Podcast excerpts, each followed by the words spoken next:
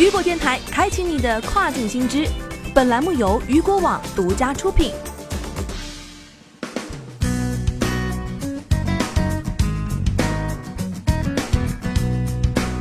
Hello，大家好，欢迎大家收听这个时段的跨境风云。接下来将带您一起来了解到的是，亚马逊打击虚假评价，无辜躺枪的卖家该怎么办呢？亚马逊一直致力于与一些卖家的虚假评论做斗争，这些虚假评论最终会出现在每个类别的搜索结果的顶部，夺取 Bestseller 和 Amazon Choice 的标志。首先来关注到的是虚假评论泛滥，危及合规卖家。有传言称，卖家将在 Facebook 上创建群组，并通过交换产品或礼品卡来获取评论。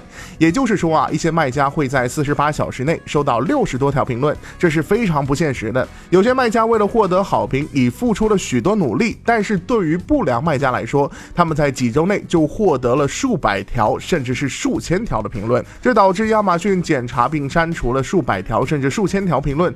他们已经清除了许多虚假评论，但可悲的是。什么呢？一些合规的卖家也无辜躺枪了。如果你正在销售一款产品，而且它的销量非常高，销售速度也非常快，无论是有机销售还是广告销售，亚马逊用来检查评论的机器人可能会将其视为骗局。尽管你知道它不是。当你检查 listing 的时候，可能会发现产品的评论从三百条变成了十条，这种情况必定会让你感到震惊又感到恼火。但是你应该直接联系亚马逊来反映这件事。接下来的时间，咱们一起来关注一下评论被亚马逊移除了该怎么办呢？如果你的评论被亚马逊移除了，你可以这样做：首先，第一点，联系亚马逊并解释情况。如果你认为这当中存在误会，最好的办法是联系亚马逊进行申诉，以扭转局面。如果卖家本身没有刷单，也没有通过其他不良手段积累评价，可以试着主动联系客户支持，在核实了情况之后，评论还是可以很快被恢复的。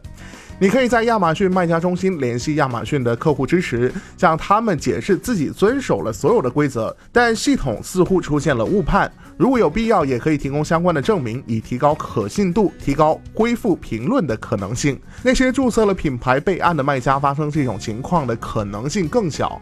第二点，放慢自动锁屏速度。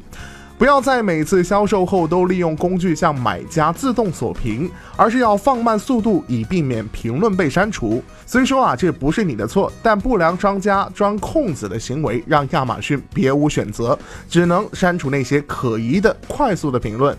而不管商品实际的表现如何，但这啊是你可采取的预防措施，以防止这种情况发生在你的身上。因此，当你适当放慢锁屏工具的使用频率，或许能够帮助你降低评论被亚马逊误删的可能。三防患于未然，遵守平台规则。如果你提供过产品交换、折扣等方式换取评论，这或许是你的评论在亚马逊上被删除的主要原因之一。